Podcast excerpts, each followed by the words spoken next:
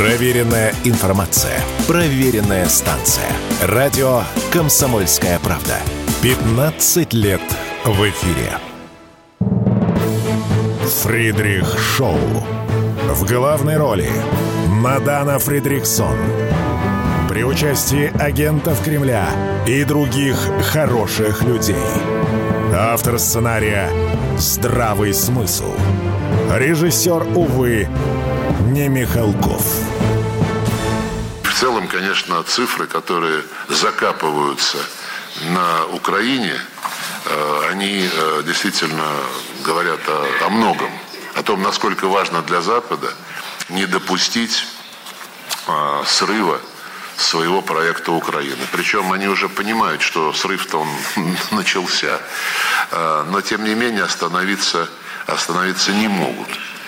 И не только по соображениям престижа, который они считают, они поставили на карту и не могут Итак, это было заявление главы МИД России Сергея Лаврова. Действительно очень важный тезис, что Запад, что называется, начал и остановиться уже просто не может. Знаете, как машина начала уже работу, ветер, м-м, я фигарю. Вот примерно эта логика. И вот буквально, что называется, в подтверждение слов Сергея Лаврова.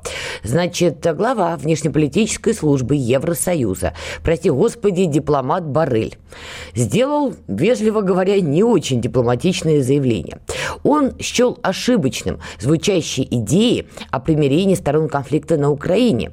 И вот эту позицию он изложил в колонке для французского журнала. То есть Барель открытым текстом говорит, никакого примирения на Украине, вот ему, как официальному лицу Евросоюза, просто, извините, не упало ни на один палец. И тут еще одна новость. Директор ЦРУ Бернс сообщает, Соединенные Штаты утратили превосходство в мире по его словам, из-за действий Китая и России. И также он стал критиковать Соединенные Штаты Америки за то, что они стали сокращать а, военные поставки киевскому режиму, что, мол, из-за этого всего действительно Россия и Китай, по его мнению, стали врываться вперед. То есть все вот эти вот новости, которые падают буквально в режиме, что называется, онлайн, в, напрямую подтверждают заявление, которое озвучил глава МИД России Сергей Лавров. Значит, что еще было сказано Лавровым. Очень важно. Запад старается не замечать, как оружие из Украины расползается по горячим точкам, где его используют экстремисты и террористы. Еще одно. Заявление Запада о том, что Прибалтика, Швеция и Финляндия могут быть следующими после СВО на Украине, являются абсурдными. Ну и вот еще, один, а, еще один важный тезис. Поставляемое на Украину оружие уже обнаружено в Финляндии, Швеции, Дании, Нидерландах, в секторе газа. Киев делает бизнес на смертях. Это тоже заявление а, главы МИД России Сергея Лаврова. И вот что касается Европы. Это действительно очень такой важный момент, почему я обратил особое внимание на колонку а, главы европейской дипломатии Барреля, которая, казалось бы, плоть от плоти европейское пространство, плоть от плоти от старушки Европы, и заявлять о том, что мир на Украине Евросоюзу оказывается не нужен, ну, такое себе. И вот смотрите, оружие из Украины действительно расползается. Уже было несколько журналистских расследований, которые доказывали, что цепочка из Украины действительно идет в сторону, например, Ближнего Востока. И вот, кстати, гость в том числе радио «Комсомольской правды» Ян Гагин принимал участие а, в работе над одним из таких фильмов, где он а, тоже доказывает, что оружие из Украины всплывает черт пойми где в том числе помимо Ближнего Востока, потому что уже стало известно, что в секторе Газа это оружие появилось, в Ливане это оружие появилось, ну, в общем, разные точки. Разве что в Афганистане пока не появилось, но лиха беда начала. Действительно, это оружие может попадать в Европу. А что у нас в Европе? Ведь, понимаете, это как по закону Чехова. Пушки палят, если висят на стене, они рано или поздно будут палить, переделывает стату Чехова. Что происходит в Евросоюзе? Там, как мы помним, продолжаются протесты фермеров, это Германия, это Франция. И во Франции не ограничивается все только городом Парижем. Все это гораздо шире география. И понятно, что все эти протесты напрямую связаны с экономическими проблемами, которые в Евросоюзе уже не просто нависают на уровне риторики и опасений. Все это бьет по карманам европейцев. И мы с вами в прошлом выпуске Фридрих Шоу подробно разбирали, почему, например, фермеры во Франции вышли на такие активные протесты, потому что попытка а, французского правительства бороться с, с продовольственной инфляцией в итоге привела к тому, что фермеры вынуждены продавать свой товар ниже, чем они затрачивают на его производства. И вот э, на этом фоне, кстати, очень важно, что, например, э, стагнация экономики Германии по оценкам разных э, аналитиков убивает уже экономику Центральной Европы. Вот, в частности, Некоторые издания пишут, болезненное состояние немецкой экономики является большой проблемой для зависимых от Германии стран Центральной Европы. В первую очередь речь идет о Венгрии, Чехии и Словакии. Там по разным данным в 2021 году немецкий оборот, денежный оборот э, э, компаний в этих странах составлял около 250 миллиардов евро. Ну вот конкретно в Центральной Европе в перечисленных странах. А, Чешская республика Венгрия полагаются на Германию а, как на треть и четверть своего экспорта соответственно. При этом Словакия а, направляет пятую часть своего экспорта. При этом экономика Германии тоже вкатывается в рецессию, о чем в конце года говорили, и все это автоматом бьет по этим странам. Итак, экономика действительно стагнирует, уровень жизни людей падает. При этом Европа полна беженцев, мигрантов, иммигрантов с Ближнего Востока. Мы помним эти события с 2015 года когда Меркель кричала «мы всех примем, мы всех примем», они живут на пособие, они интегрироваться не хотят, работу они не хотят, они хотят качать права и получать бабло, извините. И бюджеты это уже не вытягивают. Тут же, тут им добавились украинские беженцы, мигранты, иммигранты. И мы помним, что Зеленский на каком-то этапе даже угрожал Европе и говорил, что если вы перестанете помогать киевскому режиму, то есть мне, Зеленскому, то учтите, украинцы, которые на ваших европейских просторах, они могут и обидеться. Но давайте вот по логике. Терроризм, экстремизм силен там, где слаба экономика, где слабеет государственность. Экономика Евросоюза уже не в состоянии переваривать такое количество беженцев, мигрантов и мигрантов, при том, что в их числе есть радикалы, как в числе ближневосточных а, персонажей, так и в числе украинских. А тут еще Украина вот этот друшлаг, через который оружие расползается по разным точкам. Конечно, логично, что оно может всплыть и в странах Европы. Я уж не знаю, кто возьмет их в свои цепкие лапки. Какие-то украинские радикалы, ближневосточные радикалы. В данной ситуации, наверное, это вопрос номер два. Но тут действительно работает правило Чехова. Если пушки есть, они начнут палить. Понятно, что на первом этапе на Лена Бербак, поправляя свой дорогущий макияж, начнет нам всем рассказывать, что, видите ли, вы все не так поняли, а на самом деле это злые русские снабжают вот радикалов в Европе оружием, ультраправых снабжают. Вот сто процентов будут разыгрывать эту тему. Как только оружие, которое с территории Украины попадет нелегально на просторы Европы и начнет там палить, неважно из чьих рук, я вас уверяю, начнет начнется риторика, что это европейский ультраправый, а оружие им дают злые русские. Вот гадалки не ходи, запомните этот эфир, что называется. И так будет. И вот этот э, уровень терроризма, он там будет повышаться. Но в Европе, похоже, это мало кого интересует. И вот, кстати, по поводу, что это мало кого интересует. Есть интересное заявление Столтенберга. Я хочу, чтобы вы его послушали, потому что оно о многом говорит. Если мы хотим закончить эту войну, то единственный способ это сделать — убедить Путина в том, что он ничего не добьется на поле боя. И этого можно добиться только с помощью поставок оружия Украине из Америки и от других союзников и партнеров. Поддержка Украины — это полезное дело для США, для всех нас. Не, ну то, что для США это возможно полезное дело, это еще худо-бедно, наверное, он не господин э, сам Рамши. Каким образом это помогает Европе? Тут, извините, большие вопросы. Мы только что с вами обсудили, что скорее Европе это в экономическом смысле вредит, вредит, вредит. И мы видим последствия.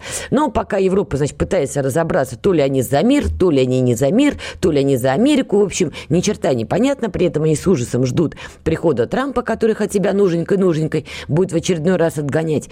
В самой Украине происходят эпохальные события. Как вы помните, шли разговоры, слухи, что Залужного снимут с поста главкома. И тут вдруг посыпались новости. Значит, сначала признанный в России экстремистом депутат Верховной Рады Гончаренко сообщал, что Залужному все, объявили, что он отправлен в отставку. Значит, пошли слухи, что ему предлагали должность посла в европейской стране, он отказался. Буквально он сказал, нихт вобла практически. И так все это продолжалось, продолжалось. Потом было заявление Минобороны Украины. Уважаемые журналисты, отвечаем, это неправда. Что именно неправда, они не уточнили. Потом пошла новость. Зеленский не вольнял Залужного. Это заявил пресс-секретарь месье Зеленского. Зеленский ничего не сказал о кадровых перестановках в своем очередном обращении вот этого хромодяне. Вот там он ни слова не сказал. Я, соответственно, первым делом пишу Михаилу Павлеву, который политконсультант, и он был у нас в эфире Фридрих Шоу. Потому что у меня в другом эфире он первый вообще говорил, что вот эти кадровые перестановки возможны. Все задокументировано. 19 января он это сказал, а волна пошла уже 20. И вот я с ним связалась, и вот какое сообщение он мне прислал. Это еще вообще не исход. На самом деле отставка – решенное дело. Они не понимают сейчас, как объяснить это америкосам, и не только америкосам. Но Вова сказал однозначно, что отставка будет. Поэтому смотрим за развитием событий. Это, мягко говоря, не конец. Итак, это, мягко говоря, не конец. Ну, под Вову он имеет в виду, конечно, месье Зеленского. Короче говоря, по мнению Михаила Павлева, кто еще раз первый озвучил про эти кадровые перестановки, значит, просто действительно западные партнеры несколько офигели. И тут сегодня была публикация, что западные страны не очень поняли, а, а что это было, З на З, а что меняется, а в общем-то ничего, наверное, не меняется, или меняется. В общем, все попытались понять, что это было. И, возможно, кстати, действительно Зеленскому надо придумать, чтобы сказать западным партнерам, ибо хвост, вполне возможно, вновь стал вилять собакой. Сделаем паузу. Фридрих Шоу. В главной роли Мадана Фридриксон. При участии агентов Кремля и других хороших людей. Автор сценария «Здравый смысл». Режиссер, увы, не Михалков. Теперь давайте поговорим о делах ближневосточных. Люблю я эту тему, тем более, вы знаете, в кои-то веке сидела я сегодня, почитывала эти новости. И вот как-то, знаете, старику Байдену, а вот не позавидуешь. Хотя есть версия, что это американцы все начали. Ну, такая вот, в моем понимании, давайте так, в моем понимании. И э, в данной ситуации эта геополитика будет для чайников, потому что сильно я не верю, что вот эту заварушку в Красном море с хуситами все-таки начинали американцы. Тут, по-моему, все-таки их затащили в эту историю, а старик Байден, как рыбка на сковородке, прыгает, прыгает и пытается с этим что-то изобразить. Так вот, сейчас у Байдена вообще в очень сложном положении, Потому что одно дело, когда американцы и британцы, значит, полили из Красного моря по позициям хуситов, то ли попадали, то ли не попадали. Потом они полили по Йемену, но гордо бравировали, у нас тут коалиция, мы тут вам не хухо, мы тут вообще стараемся.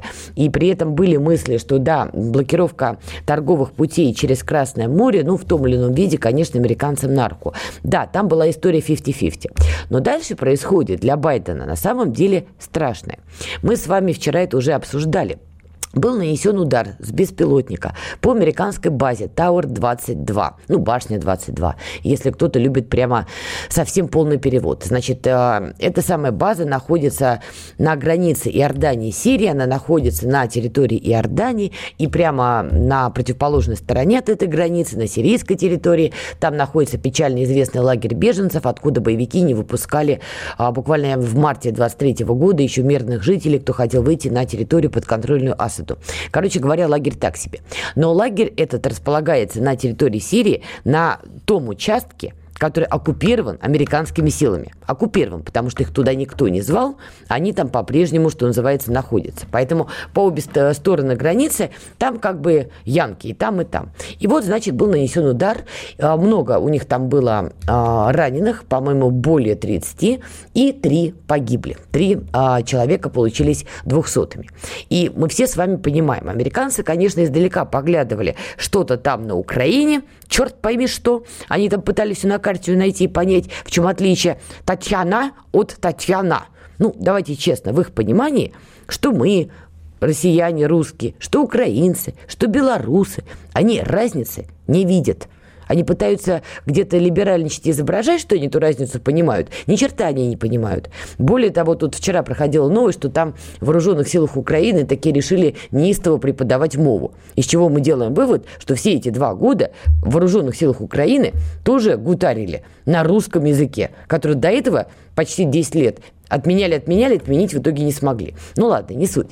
В общем, одно дело наблюдать, когда американец издалека наблюдает вот за какими-то этими телодвижениями непонятными, славянскими. Другое дело, когда они наблюдают что-то там на Ближнем Востоке, одни против других, опять же, ничего не понятно. Америка великая, где мой стейк, да, точка. А тут им сообщают, что нет, Господас, трое американских военнослужащих погибли. И для американского избирателя это действительно очень-очень тревожный триггер. Ну и, конечно, Байдена тут же стали лупить и всех утюгов его антагонисты. там, конечно, потрясающий расклад. Значит, сенатор Южной Каролины а, Линдси Грэм, абсолютно упоротый персонаж, просто вот в дупель. Так вот, требует, чтобы Байден после того, как американские военные погибли, чтобы он напал на Иран и на иранские земли. И это так вот ни много ни мало. Дальше. Ники Хейли, которая конкурент от республиканской партии, пока ее Трамп ногами еще не забил, она, значит, требует, что Байден должен уничтожать лидеров корпуса стражи исламской революции, КСИР. И там ее, конечно, цитата. «Найдите одного или двух из них, ну, из корпуса стражи исламской революции, которые принимают решения. Это охладит их всех, когда вы это сделаете». При этом, при всем, я напоминаю, что это барышня Ники Хейли, вообще-то бывший посол Соединенных Штатов в Организации Объединенных Наций. У меня вопрос. Там с мозгом как? Видимо, не очень. Потому что вот даже не обладая какими-то глубинными познаниями в Ближнем Востоке, оно им, наверное, и не надо. Но хорошо, давайте отмотаем на несколько лет назад, когда Трамп был президентом Соединенных Штатов. Они уничтожили Касема Сулеймани, который возглавлял силы Кудс, подразделение КСЕР. Очень официальное лицо, очень известное лицо. И не только в Иране, далеко за его пределами. Вот они его уничтожили, убили – Вместе с ним Мухандиса, человека, кто в Ираке аккумулировал вокруг себя проиранские группы. Да? Вот они их двух устранили. И что? И сейчас они вынуждены признать, что по итогам этих лет, казалось бы, они обезглавили Куц, обезглавили а, проиранское м, движение в Ираке. И что? В итоге они сейчас признают, что у Ирана по-прежнему колоссальная сетка в регионе Ближнего Востока. Это Хизбалла, это все те же а, группы в Ираке, это, э, господи, хуситы, что эта сетка живее всех живых, что эта сила, опять же, на территории Сирии, и она сейчас приведена в полную боевую готовность, буквально на низком старте. То есть получается, от того, что вы нанесли удар и убили вот так двух людей – один из которых очень себе официальное лицо, это никак не изменило, скажем так, положение Ирана в регионе. Ну никак.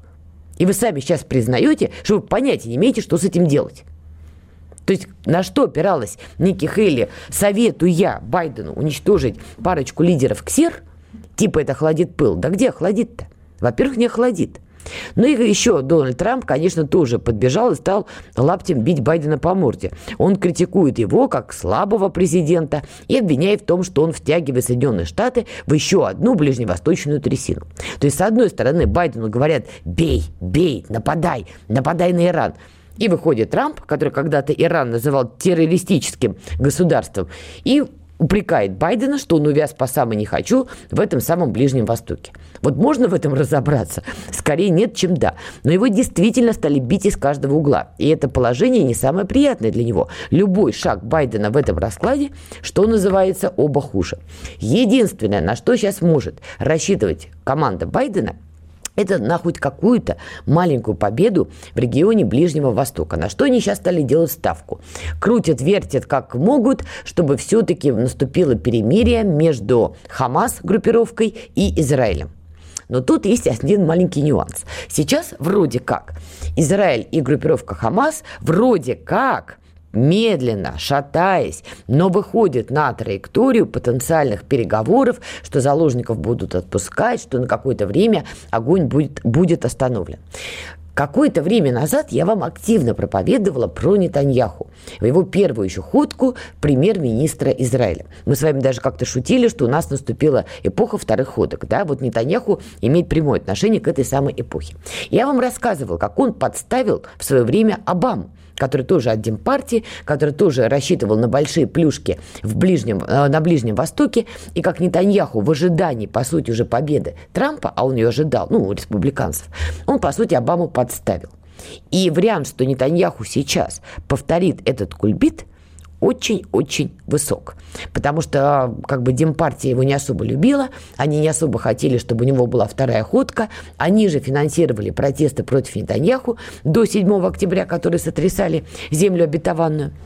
И сейчас, по самым разным замерам, шанс у Трампа залететь вновь в Белый дом – а Нетаньяху считывает Трампа как большого друга Израиля, как своего, наверное, своего хорошего партнера. Я напомню, Трамп признал Иерусалим столицей Израиля, чем подлил немало бензина и керосина в конфликты на Ближнем Востоке.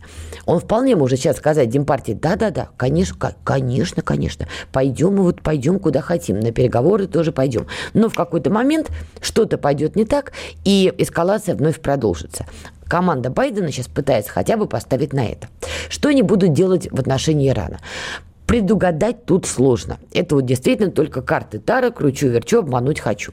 Предположить, что Байден пойдет на полноценный военный конфликт с Ираном, можно, конечно, в наши дни уже все можно. Уже все, что казалось безумием, ах, к сожалению, в дне сегодняшнем уже иногда становится реальностью. Ну что делать? Палату номер 6 открыли и всех пациентов выпустили. Чего еще ждать-то? Тут пойди разбери, кто первый халат надел, тут и доктор. Кто там доктор, кто там пациент, уже не очень понятно. Но это затянет Америку в очень большую войну, и так легко они не отделаются. Все это скажется на рынке нефти, и, в общем, такой бедлам начнется, что мам не горюй. Есть вероятность, что они ограничатся ударами по силам, проиранским силам на территории Сирии, на территории Ирака, возможно, залепит Хизбалле, теоретически. Но как бы Байдена это не особо спасет, потому что им нужно что-то такое прямо сокрушительное. Может быть, действительно пойдут на попытку уничтожения каких-то лидеров КСИР, но вообще это прямой акт терроризма, поэтому в очередной раз. Поэтому они могут получить такую сдачу уже, что мало им не покажется. Как будет действовать а, команда Байдена, а времени у них не так много, в общем, вопрос. Я все-таки исхожу из того, что они сделают ставку на внутреннюю раскачку Ирана. Это теракты, теракты, теракты. Тем более боевики ИГИЛ, запрещенные в России, стали поднимать голову. Мы вчера об этом говорили. Ладно, давайте сделаем паузу и продолжим, послушав новости. Публицист Георгий Бофт знает, как жить эту жизнь. И можете не сомневаться, Георгий Георгиевич обязательно поделится этим важным знанием со слушателями радио «Комсомольская правда». Мне кажется, что не надо все сводить к деньгам. Это неправильно. Все, кто живут в России, они все патриоты, потому что они все любят свою страну, но по-своему. Пусть питаются оттуда реализмом и нормальным холодным анализом, а не пропагандистскими соплями, которых в изобилии полно в других местах. Каждый четверг в 8 вечера по московскому времени слушайте программу «Бофт знает». Вокруг меня столько розовых оптимистов, что меня от них иногда даже тошнит. Фридрих Шоу. В главной роли Мадана Фридриксон. При участии агентов Кремля и других хороших людей. Автор сценария «Здравый смысл». Режиссер, увы, не Михалков. Еще одна важная новость в контексте Ближнего Востока, чтобы уже закончить эту тему, потому что тут не очень понятно, знаете, империя наносит ответный удар, не очень понятно по кому. Великобритания вместе с союзниками, интересно, кого он имеет в виду, может рассмотреть возможность признания палестинского государства. Это заявил глава МИД королевства Дэвид Кэмерон. Но я всем напоминаю, что Россия с первых дней эскалации, в общем, выступала за то, чтобы Палестина состоялась как государство. И вообще, что решить этот конфликт можно попытаться хотя бы в плоскости двух государств. Но, как мы помним, Нетаньяху очень жестко и категорично заявил, что нет, этот вариант Израилю не подходит и напоролся даже на критику от Евросоюза, что, казалось бы, было немыслимо. Теперь давайте перенесемся на просторы Приднестровья, потому что мы с вами сегодня говорили о протестах в Европе, но тут как бы и Приднестровье неспокойно. Профсоюзы Приднестровья начинают протест против, цитата, блокадных действий Молдовы. Накануне лидер Приднестровья обратился с посланием к органам госвласти и управления, в котором отметил, цитата, что Молдова пользуется боевыми действиями на Украине и в одностороннем порядке применяет ограничительные действия в отношении наших экономических субъектов, действуя против предпринимателей, против народа в целом. Конец цитаты. В трех словах, из-за чего весь сырбор. Значит, а, ранее Приднестровье свободно торговало с теми странами, с которыми ему было выгодно.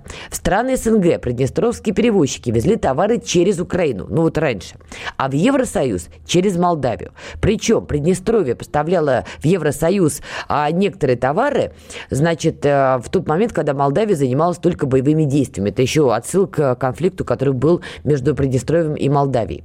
Значит, в итоге в 22 году, после начала специальной военной операции, Украина по просьбе Кишинева перекрывает Приднестровью границу, и товары не могут попадать на просторы стран СНГ.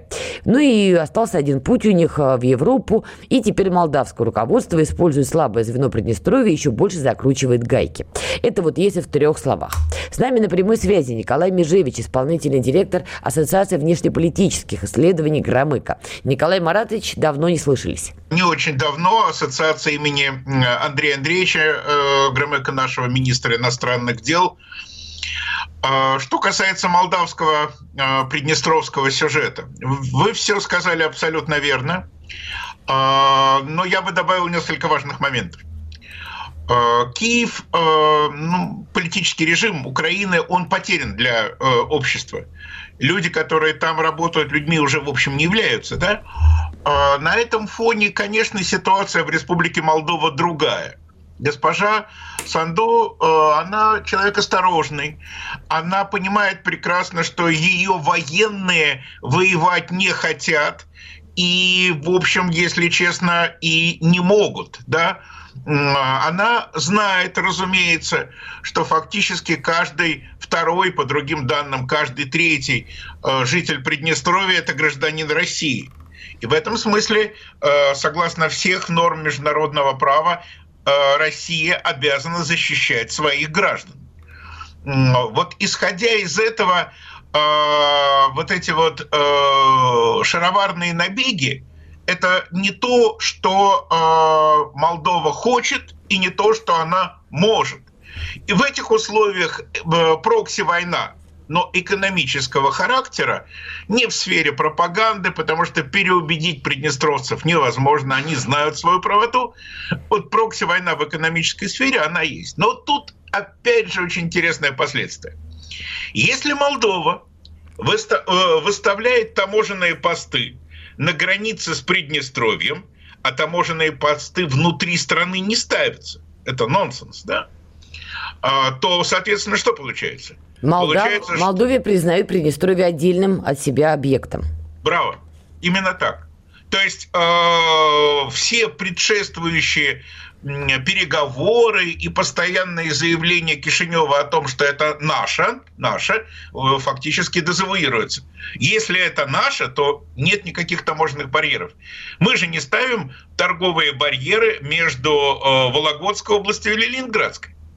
Наши немецкие, ну, скажем прямо, не друзья, между федеральными землями не ставят барьеров. А вот если наши американские не друзья дожили до э, жизни такой, я имею в виду техасскую ситуацию, ну так это, в общем-то, и есть признание серьезного государственного кризиса. Да, но Николай Маратович, давайте справедливости ради. Санду, значит, там заявляла, что она собирается и на выборы, и Молдову в Евросоюз тащить. Непонятно, через желудок Румынии или напрямую, это отдельный вопрос. И да. из-за Кишинева стали звучать заявления, что мы готовы и без Приднестровья, не мытьем так катанием в Европу войти, ну, в Евросоюз. В принципе, они уже это пробрасывали. Но на что рассчитывает Приднестровье, поднимая вот этот бунт на корабле, учитывая, что они-то в изоляции, и прямого сообщения с Россией у Приднестровья Приднестровья просто нет. Да, прямого сообщения с Россией или международными водами или воздушного коридора, как когда-то был воздушный коридор в Западный Берлин, э, у Приднестровья нет. Безусловно, Приднестровье рассчитывает на российскую поддержку. А вот о формах и способах этой поддержки я бы не хотел сейчас говорить, потому что я случайно могу сказать что-то важное, что потом будет мешать э, тем планам, которые, безусловно, э, существуют у всех заинтересованных сторон. Ну, говоря о всех заинтересованных, я имею в виду прежде всего свою страну. Вот, друзья мои, учитесь у Николая Межевича, как четко обозначить «я знаю, но не скажу, ибо секретно». Это, кстати говоря, талант. Хорошо, но румынский фактор, он действительно очень значим. И были предположения, что Румыния чуть ли не силовую операцию готовила, а, как раз-таки в отношении Приднестровья полгода назад об этом шла речь, и вбросы были, что они технику перебрасывают, и вопрос поглощения Молдавии, Румынии, он как бы тоже с повестки не ушел. Вот как вы оцениваете этот фактор? Если бы Румыния хотела э, активно вмешаться в этот процесс, то за прошедшие с 92 года, с окончания военного конфликта э, в этом регионе, ну, соответственно, 32 года, она бы нашла возможность, повод, причину и все остальное вмешалось бы. Но этого не произошло. Поэтому э, давайте сразу э, отметим, что далеко не все в Кишиневе хотят в Европейский Союз через Бухарест. Это первое. И далеко не все в Бухаресте хотят к собственным экономическим сложностям добавлять еще и молдавский. Потому как э, если говорить об экономическом развитии, ну, Румыния живет бедно, но на порядок богаче, чем Молдова. И, соответственно, э, интегрировав э, часть э, Молдовы, даже часть, нужно будет подтягивать эту часть до своего уровня. Ну как же, тут же живут свои, это же свое, значит, надо подтягивать. У Румынии таких резервов и ресурсов нет. Более того, Бухарест прекрасно понимает, что те договоренности, которые есть с Брюсселем, по финансированию, визам рабочим, э, возможностям э, для, рабо- э, для трудовых мигрантов, они могут быть пересмотрены, потому что добавятся новые люди, новые территории, и проблема станет для э, уже Бухареста нерешаемой. И, наконец, конечно, и э, в Бухаресте тоже прекрасно понимают, что э, этот процесс э, можно было бы форсировать, но проще его форсировать в тех условиях, когда Приднестровье вернется в некую новую постсоветскую форму территориальной организации, связанную с реконструкцией власти на Украине. Тогда Бухарест вернется к хорошо знакомой формуле с 20 по э, 40 год, когда с одного, э, с одного берега Днестра Румыния, с другого берега, ну, скажем так, аккуратно, не Румыния. Так. Э, это пока троеточие, я правильно понимаю? Да. Абсолютно. Хорошо, но по поводу Румынии. Тут интересный вброс был. Минобороны Румынии отвечает на сообщение о некой боевой миссии своих F-16 на Украине.